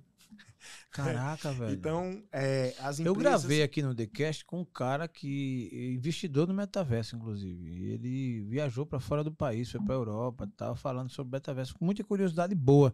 Faz alguns dias, eu não vi muita gente falar, também eu não fui atrás. Achei até que tem esfriado o assunto, mas você requenta ele aqui com muita propriedade, de É, que a coisa tá na, até ativa. Na última convenção da ABF, que foi em outubro, né, teve um palestrante falando só sobre metaverso e você fica assim, se, se- que mundo eu tô, né? Então, Caraca, velho. Hoje, supermercados tendo essa experiência de compra de seu avatar e fazer compras e você receber a compra em casa. Então, a tecnologia 3D, você tem um movimento real. Porque às vezes a pessoa tem impossibilidade de, de locomoção. Aí o seu avatar vai com o carrinho empurrando nas sessões, Sim, sim. pega um produto, vê a especificação do produto. Então, tem muita coisa para vir envolvendo tecnologia e varejo. Né? A Love Gift, ela tende a também se, se enquadrar. É, né? a Com o passar do é. tempo, você tem. Tem, né? a gente tem que estar incluído totalmente no que vem de tendência, né? Por isso que a gente cria home base, franqueado, cria story in story. Hoje a gente tem um programa de CRM no, na, no CRM bônus, que é um de cashback. A gente trabalha uma música de uma rádio, de uma empresa que trabalha só com rádio para loja, para gerar essa experiência de compra. Hum, sensorial. Então, né? é, então a gente, o sistema sensorial é muito importante numa empresa. Você vê até hoje banheiros de shopping, né? É com música tocando. Você tem ideia? Verdade, é, você vai. Você entra no lugar hoje, quando a gente começa a viver isso, quando você entra no lugar que não tem som, você começa a ficar. Até o bate-papo entre o consumidor e o, e o, o consultor de venda fica meio assim. Pode ver que hoje. Médias É, empresas, é. grandes e pequenas empresas, tem sempre tocando uma música. Mas a música tem que fazer sentido, né? Não é você tava tocando lá shift no asfalto, né? Sim. Arrastar o shift no asfalto numa loja, É, a loja é, É. de, de um segmento específico. de- Existe um estudo para para cada segmento ali para poder ter a música que está convergindo com o teu negócio. E, e isso faz com que a gente repense o tempo todo o nosso negócio, né? Vá criando alternativas, vá pensando em produto, vá pensando em coisa, porque a geração vem aí, né? E vai tudo mudando, mas o básico bem feito, não é aquilo que eu digo. Adianta querer ir para o metaverso se não está respondendo rápido no WhatsApp. Perfeito. Isso é muito importante. Ainda falando sobre tendência, você observa na sua visão com relação à franquia, é, até registrando para quem não está nos seguindo, a ABF, sempre que ele fala, é a Associação Brasileira de Franquias. É isso. É isso? É, a tendência, o, o que é que tem se fortalecido mais? É, é franquias de alimentos, porque a gente escuta muito, vê muito isso. Ou de, ou de outros segmentos sem ser alimento. É, o, o, o mundo do franchise, né, que é a ABF, Associação Brasileira de Franchise, é, hoje o segmento de alimentação, ele tem uma base muito grande que chama food, tem a galera da beleza, né, Sim. as empresas de beleza, de depilação a laser, clínica dentária, e são vários. Então, dentro desse nicho hoje, tudo se transforma em franquia. Né? Tem muita marca se transformando em franquia e vários segmentos de investimento. Tem franquia de investimento de 5 mil reais, que aí é para renda complementar. né? Então, hoje tem vários estilos e negócios de franquias que são, estão se tornando como opção de mercado. Né? Então, esse é o ecossistema do franchise. Ele não tem limite, não tem barreira de negócio. Né? Então, para cada segmento existe. Pode daqui a pouco ter uma, uma franquia de um podcast, porque a transferência do know-how Né? Aqui em Maceió é um berço de, assim, no Nordeste eu posso dizer que é um berço de muitas franquias, né? Tem franquias consolidadas no Brasil Boa. todo, que são aqui da cidade Uma de Maceió. delas conhecida, que você também conhece, a do Miguel, do Açaí Concept. Teve aqui, inclusive, com a gente aqui no TheCast. Muito exitosa, É. um cara que ficou conhecido. Também com uma Conhecido. história muito bonita, tipo a sua, de superação. O cara que tava lá, ralou pra cacete, e quebrou a cara e foi, foi levantou. É uma, é muito... é uma referência é para o franchise do açaí, é um dos primeiras, uma das primeiras Sim. marcas, muito consolidada no Brasil todo. Então é aqui de Maceió e tem várias outras Sim, franquias que estão aqui em Maceió também, né? Então é uma coisa que assim hoje está se, se proliferando muito a questão do franchise, que é a transferência de know-how, né? Muito bom. Então isso Vou fazer uma pergunta agora para fazer um casamento entre o Fábio Farias, vendedor, o cara que largou, que começou, né? Largou na sua vida, com- começou como vendedor de lápis e agora franqueador. Vender franquia é muito diferente do que vender o físico, do que vender lápis. É, vender franquia é, é bem mais é bem mais complexo, porque assim, você tem que estar munido de muita é, informação, poder de convencimento, de poder analisar o, o cliente que quer ser um franqueado, porque assim, o franqueado ele vem pra gente de que maneira? Ele vem como lead, ele vem como um candidato e você pode dizer sim ou não a ele. Né? Ao mesmo tempo que vender franquia é difícil, às vezes não é. Porque assim, o que é que eu busco muito nas pessoas que me procuram? Eles me procuraram por quê? Ah, porque ele quer ter uma loja de presentes criativos. Eu sou a única do Brasil, tem um concorrente, mas ela está um pouco di- di- divergente nos produtos que a gente vende, mas ainda assim tem um- apenas um concorrente. Então, aquele cliente que vem me buscar, ele não está querendo açaí, ele não está querendo vender hambúrguer, ele não está querendo comida. Tem aquela galera que quer, quer negócio de alimentação. Então, ele já vem focado, com a cabeça voltada para alimentação. Aquele, aquele que me procura, ele já está buscando um negócio mais baseado no que eu tenho para poder ele se encaixar naquilo ali. Então, quando o próprio candidato, quando ele vem, não, eu estou pesquisando, a gente faz um formulário de, de perguntas e ele responde lá. Isso me dá um direcionamento muito bom, que é de outro livro, que é muito importante, que é o Receitas Previsíveis, que é um livro que ensina a vender produtos de alto valor ou de mais valor, que tem um, um- um- porque uma venda de uma franquia ela começa hoje. Mas ela não termina hoje. Ela tem a COF, que é a circular de oferta de franquia. É uma negociação de 15 a 30 dias. Ninguém pode hoje, estar conversando com você aqui, sair com um contrato de franquia assinado. Você tem oito dias para analisar uma COF, por lei, para tomar a decisão se vai botar uma franquia ou não. Então tem uma análise financeira, tem muitos passos a passos que você, ao mesmo tempo, não é aceitar tudo que chega. Eu já cheguei a dar vários nãos já nessa trajetória de pessoas que queriam botar a marca, mas eu vi que não tinha um perfil, não estava na sintonia da marca É. e eu preferi não avançar com essa pessoa. É a pergunta que eu ia fazer. Você já está antecipando um pouco do que eu, que eu quero, a minha curiosidade. Alguém tem uma grana, de repente uma herança, uma indenização, e pega aquela grana e fica lá pensando, vou montar um negócio. E fica sem saber o quê. E fica, vai lá, vai lá, daqui a pouco, pá, acha lá a Love GIF. E acha o Fábio Farias, por exemplo, e vai lhe procura. Só que a pessoa não tinha nunca na vida pensado em mexer com presentes, mexer com esse tipo de produto, e muito menos franquia.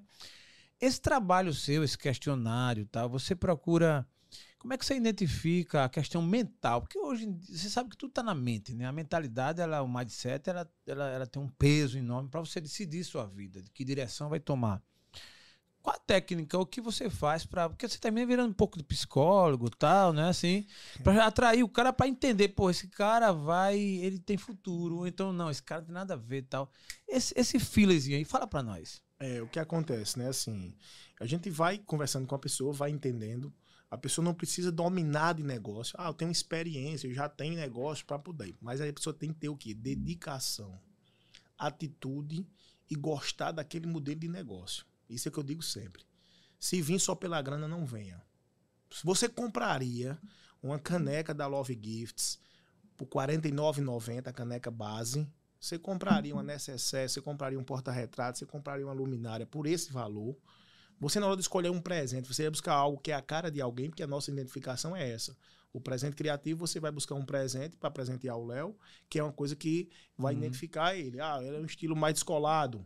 Eu tenho um produto que é a cara dele. Beleza. Tem franquia de sex shop? Hã? Tem franquia de sex Tem, shop? deve ter. Tem, com Tem? certeza tem. Tem, né? Tem Pronto, umas- Léo. mas tem umas cartinhas lá na loja pra encaixar pra Léo. Racei o presente pra dar a Léo aí. Que é umas cartinhas lá que tem umas brincadeiras mais picantes aí. Pronto, eu tô querendo depois descobrir aí, porque a gente vai montar uma franquia aqui. Quer montar uma franquia, Léo? Uma sociedade? Um sex shop franquia aí e tal, uma marca. Vamos ver aqui o- a consultoria do Fábio Farias aí pra nós. E, e- e acontece o quê? Quando você tá disposto a aprender, tem tempo de dedicação, massa, vamos avançar. A gente tá aqui para lhe ensinar. A gente, a franqueadora é uma consultoria constante, aquilo que eu disse. Sim. Mas você tem que ter tempo e dedicação. Já aconteceu de uma pessoa me procurar em determinada cidade, a pessoa era médica e queria botar uma franquia da Love Gifts. Ela botou lá, preencheu, ela botou uma renda mensal, que a gente pergunta né, qual é a rentabilidade atual da pessoa, e ela botou que tinha uma renda mensal de 50 mil. Né, e tinha um dinheiro para investir. E aí eu fui marcar uma reunião com ela, quando eu comecei a conversar com ela, ela disse, não, eu quero abrir aqui na minha cidade, eu tenho interesse em botar essa loja, mas eu não tenho tempo. Quando ela disse isso, eu chego, É. Gelei. Eu disse, ó, não tenho tempo. Eu disse, mas você já tem outro negócio, onde você tem gerente, onde você tem um sócio operador, alguém que Sim. vai ser um sócio operador. Ela disse, não, eu coloco duas vendedoras e eu quero ter investimento. Eu disse, olha, doutora, deixa eu lhe dizer uma coisa. É, É melhor a senhora comprar um imóvel, é a senhora apostar em outra coisa, é. porque a franquia, nem a Love Gifts, nem outra, eu acredito que vai ser vantagem para a senhora de investir o seu dinheiro, que é suado, né? Em coisas Sim. que você vai pensar que vai botar o dinheiro e vai. Não é um caixa rápido, né? Você botar o dinheiro na poupança e ir lá sacando, né? Mesmo assim, vai acabar o dinheiro. Vai né? acabar o dinheiro. Então, Em alguma hora. é, não tem milagre, né? Não tem milagre. E a franquia tem isso, né? Eu, eu gosto de passar muito isso. Ele depende da dedicação do franqueado. Eu não vendo uma franquia hoje se o franqueado não tiver um sócio operador ou se ele for sócio operador. Se for para botar como investimento, a gente não avança. Não faz sentido. O nosso negócio é um negócio pequeno, um investimento de loja 135 mil, uma rentabilidade de 8 a 10 mil, não tem rentabilidade altíssima, mas é proporcional ao investimento. Não adianta chegar para você e vai dizer, ah, vai investir 135 e vai tirar 20 mil por mês. Não, não existe isso. Não e aquele negócio, arraste para cima. Arraste para cima é se levantar da cadeira e trabalhar. é o TBC, né? É. Tira a bunda da cadeira. Exatamente. É isso aí. Ô, Fábio, me conta uma coisa. Você, quando fecha um negócio com um franqueado, né, com alguém, e aí tem o treinamento. Você, a franqueador, no caso, você como franqueador, eh, se mete, na, por exemplo, na contratação tal, você vai lá treinar a equipe. Já Elcio fechou um negócio e montou uma equipe, contratou. eh, e você chega e vai treinar.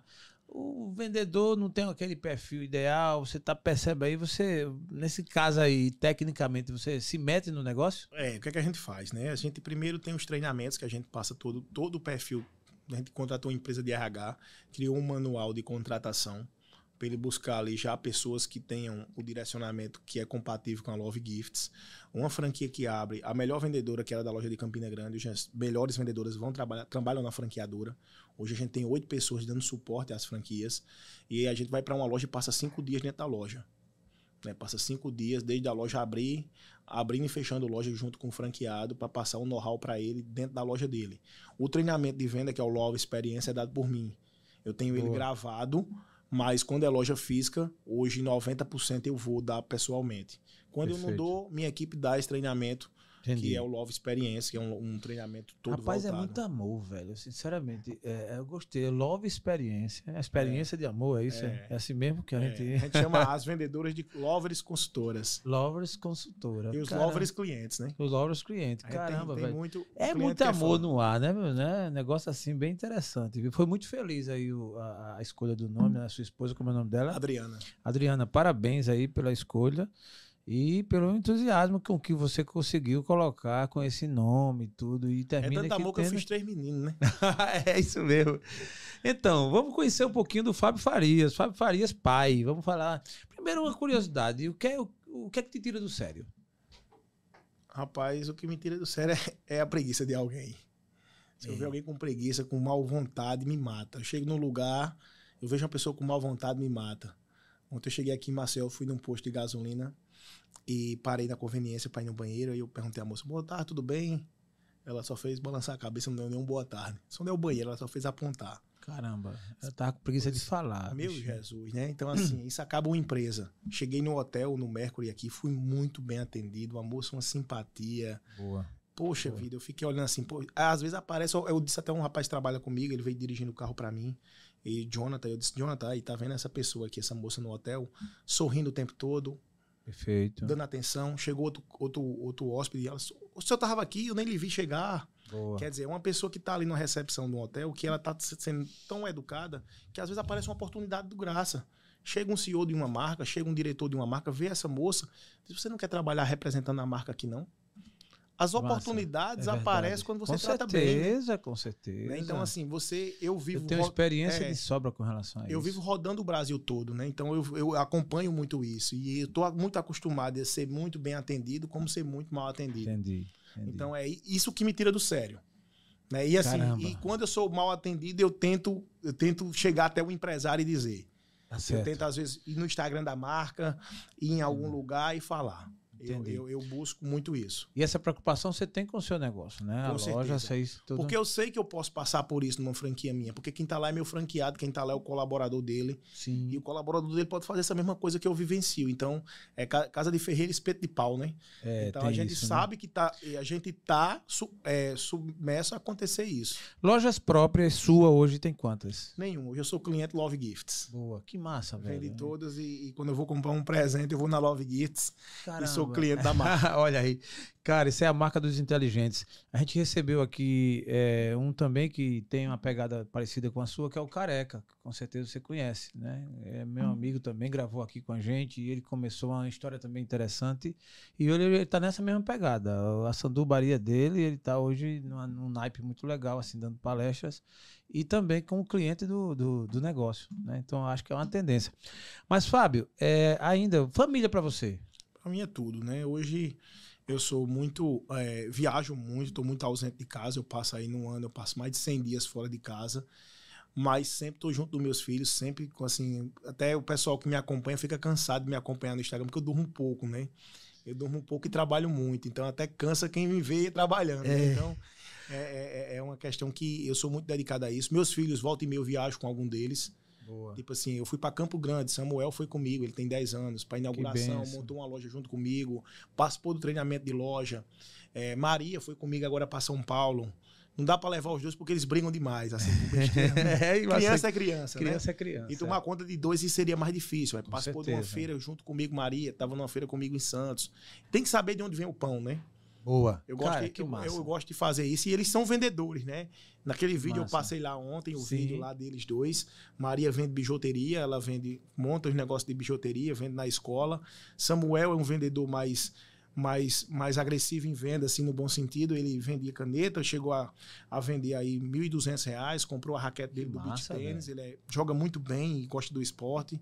Na Copa do Mundo agora ele vendeu muita figurinha, vivia com a casa cheia de Coca-Cola, sem um rótulo, porque ele tirava o rótulo e vendia a figurinha a 5 Que reais. massa. Aí ele juntou e comprou a bola da Copa, eu acho que foi 199 a bola oficial da Copa do Mundo, com o dinheiro dele. Isso é então o muito bom. Samuel, eu chego perto dele, ele diz: pai, isso aqui é caro, pai, vale a pena. Então ele faz um senso de valor. Né? Então, infelizmente, nas escolas é muito pouco explorado educação financeira, empreendedorismo, venda. Né? Eu tenho uma vontade de fazer um projeto lá em Campina Grande para crianças carentes voltado a empreendedorismo, Sim. né?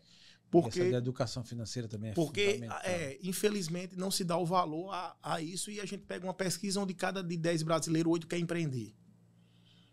Mas, sabe aí, pra é, onde. mas não sabe. Infelizmente, aí as pessoas terminam empreendendo ou abrindo um negócio próprio e fechando muito rápido, porque não, não, não tinha o tino para aquele negócio. Outros abrem uma franquia, não leva a sério a franquia, fecha também. Então, é, é isso que eu trabalho muito dentro de casa com eles, trabalhando em cima de vender. Porque, assim, eu às vezes eu vejo muitas pessoas assim, ah, meu filho vai ser médico. Ah, porque médico tá garantido, vai ter um salário de 20, 40 mil. Beleza. Profissão perfeita, linda. Mas por que o, o filho do empresário tem que ser médico e o filho do médico tem que ser médico? Porque o filho do, do empresário não pode ser empresário. Sim. Porque o médico pode ser empresário também. Tem vários médicos que são empresários. Sim, sim, perfeito. E eu vejo, às vezes, o próprio empresário falando mal do negócio dele. Isso, isso me tira do sério. É. Ah, isso é muito ruim, funcionário, olha, não sei quem. E geralmente é pessoa que está bem financeiramente. Então venda tudo. É. Compra uma casa aqui na beira da praia, Pronto. vai viver na brisa. Vai que na brisa, é. Né? Porque assim, você tem que agradecer a Deus pelo que você tem. Quantas pessoas queriam ter um negócio e não tem? Era a pergunta que eu ia fazer. Fé pra você. Para mim é tudo. Assim, eu sou muito, sou muito é, vivente da, da, da religião católica, né? Então eu procuro estar todos os domingos na missa. Antes de dormir lá em casa, a gente se reúne todos para rezar. Né? É Então, meus importante. filhos estudam em colégio que é de cultura católica, é o Colégio Lourdinas. Boa. E o Samuel sempre, às vezes, até eu digo, poxa, eles, pai, vamos rezar? Ele é que Boa. diz. Ele, É, ele então- toma iniciativa. Então, assim, eu, eu vivo em cima disso, né? Em cima da família, do- de Boa. tudo isso, para a gente poder melhorar quanto pessoa, né?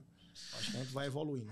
Muito bom. Estamos chegando na reta final do nosso TheCast, mas como eu anunciei, eu vou deixei, deixei para o final e aí vamos fechar com chave de ouro falando do que esse cara mais gosta de fazer, que desde cedo começou e acabou de dar aqui um exemplo que até os filhos também gostam de fazer, que é vender, incentivando tal e mostrando que todo mundo essa essa profissão sempre existe, né? Você pode estar em Singapura, pode estar na Ásia, onde for, o vendedor está tá presente. Então, Fábio, me diga uma coisa, para quem tem e eu vou revelar um segredo, ninguém pode saber, fica só aqui entre nós dois. Eu tenho, cara, um preconceito com vendas. Isso é um negócio que eu não queria admitir, porque é meio que um ponto vulnerável, né? Uma fraqueza que a gente revela assim, é meio feio até. Muita gente fa- faz tudo mesmo. Como é que, como é que você pode me ajudar para tirar esse, esse preconceito com vendas de que assim, caramba, o cara que na hora que vai fechar, vai fazer uma venda, é meio que se a pessoa teve várias outras profissões ou isso, aquilo, tal, é- enfim, é meio que uma crença limitante, uma coisa, né, medíocre, enfim, é uma fraqueza, mas o que, o que é que você como um cara viven, vivenciado com vendas, cresceu com isso, se orgulha, fala, né, com com todo ânimo, enfim, lida com isso, respira isso todos os dias e tal. O que você faria para me ajudar a perder esse preconceito com vendas? Eu vou lhe dar meu curso de vendas, né?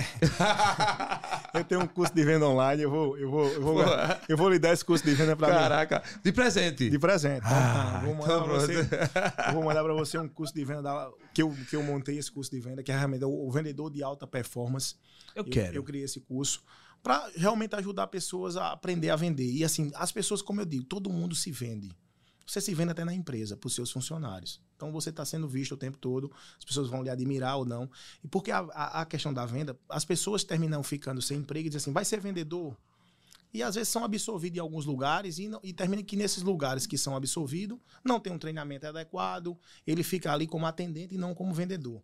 E o vendedor em si, ele tem uma fama às vezes ruim, né? É papo de vendedor, né? Tem essa questão. Lábia. Isso é lábia papo do- de vendedor. E aí eu tenho uma história que eu disse a você que ia contar no Pronto, eu final. quero ver. E aí tinha um cara no interior que ele tava vendendo uma garrafada.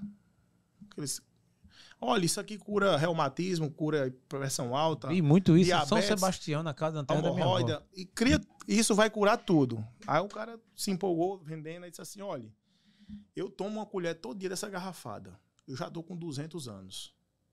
Aí ia passando uma mulher e disse: tá com a moléstia, mas são com 200 Isso é um mentiroso. Aí ela- fé. ele tava com uma pessoa, né? Porque geralmente o vendedor, assim, dessas coisas, anda com um, um, um acompanhante. com um né, acompanhante ali, com a- um auxiliar. Aí a mulher chegou para auxiliar desse vendedor e disse: Me diga uma coisa, meu filho, vem cá. Deixa eu dizer bem baixinho aqui a você. Esse homem aí tem 200 anos. Aí o cara disse: Olha, eu vou dizer a senhora. Eu não sei se ele tem 200 anos, mas faz 120 anos que eu trabalho com ele. Era dois. Era dois larápios. Né? Ou seja, então, assim. é- é- isso- Arruma um auxiliar que combine, né? é, isso, isso é uma coisa que realmente isso foi prejudicando a, a, a, a profissão de vendedor. Mas é aquilo que eu digo, né? Assim, é uma condição que todo mundo tem que ser. O médico é vendedor, quando ele atende um paciente, o, o dentista, ele é, você vê hoje vários dentistas, sai do consultório o cara manda. E aí, tá sentindo alguma coisa depois de um dia? É o que isso? Pós-venda. Sim. É pós-venda. Então é venda. Né? Quem vende um advogado que, que vende o seu serviço, todo mundo um publicitário, todo mundo é vendedor. O professor vende conteúdo. Se eu perguntar a você aqui, quem foi o professor que lhe marcou? Foi o professor que, vende, que, que vendia melhor Sim, conteúdo. perfeito, perfeito. né? Que Professora tinha Bárbara. melhor- que tinha melhor aula, que você passava aula e você não sentia. Sim. Então, todo mundo é vendedor e é a profissão que vive no mundo É. todo. Então, é uma coisa que quem não é, quem não pensava que era, é. É, imagina Mas só. precisa treinar. Precisa treinar. Eu acho que você entendeu, eu disse que tinha preconceito com vendas, não com vendedor. Pelo contrário, eu tenho vários amigos que são exímios vendedores. Inclusive, eu estou para fazer um podcast aqui com três, que eu vou fazer essa mesma provocação. E não é com vendedor, é com vendas. Embora tenha feito isso, mas é meio que ontem na palestra, eu vi sua palestra toda, eu prestei atenção ali nos principais pontos, inclusive, e no final disse como é que eu faço a minha venda. Quando abriu a fase das perguntas, você lembra bem, eu fiz a minha pergunta, foi intencional. Ali eu fiz a pergunta e você bem, tão bem respondeu, disse por aí, eu vou fazer a pergunta, ele vai dar a explicação, eu vou aproveitar o gancho para fazer minha venda e falar do podcast. Tanto que eu falei em público no microfone para todos ouvirem. Embora quase todos sabiam da minha existência do podcast, mas os que não, estava ali gravado e tive aproximação, né? Trazendo, convidando e você gentilmente atendendo o convite. Então foi uma venda. Foi uma venda porque é o seguinte: você criou a oportunidade da pessoa conhecer. Como é que a pessoa vai saber se você não diz o que faz?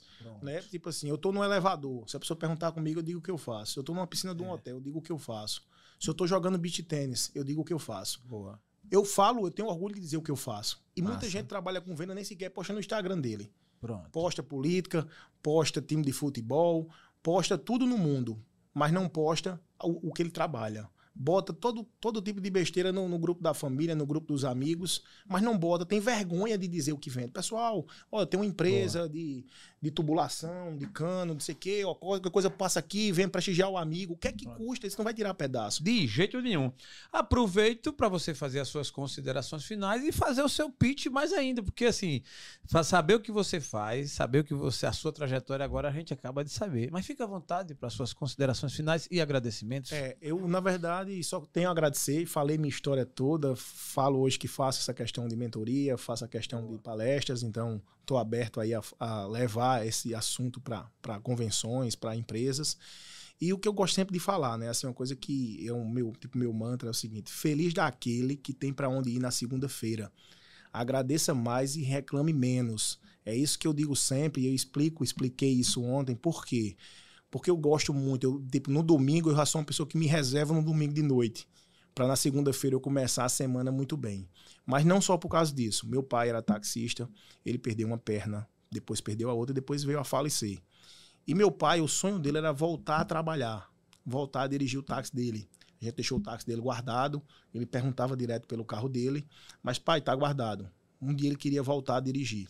E eu passei algum tempo com ele, levando para o hospital, dando essa assistência a ele. Ele era o meu maior fã. Todo dia ele mandava mensagem para mim. Eu me emocionei agora. É mandava no WhatsApp, vídeo e tal, e ele era meu fã. E eu vivi isso com ele na CD, em outros cantos, que muitas pessoas sem saúde. E tudo querendo trabalhar. E a pessoa tem onde trabalhar, tem o que fazer e ainda reclama. Por isso que eu não reclamo, porque eu tenho saúde né? Dificuldade todo negócio tem, contratempo todo mundo tem. Vai ter alguma coisa que vai tomar a sua paz, mas você tendo saúde, né, você corre atrás. Né? Então é isso que eu digo sempre, assim, quando eu vou dar os parabéns a alguém, digo, ó, saúde e paz, o resto a gente corre atrás.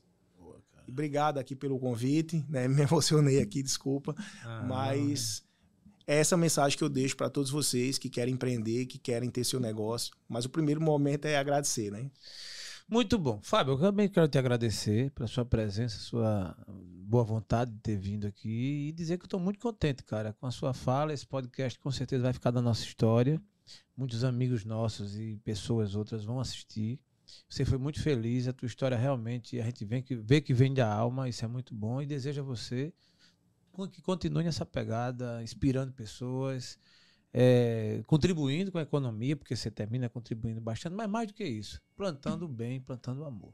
Ah, beleza? beleza, maravilha. E a você que nos segue, nos acompanha, nossos agradecimentos e logo, logo esse podcast estará no ar. TheCast, o podcast que conecta ideias e pessoas. Muito obrigado e até a próxima.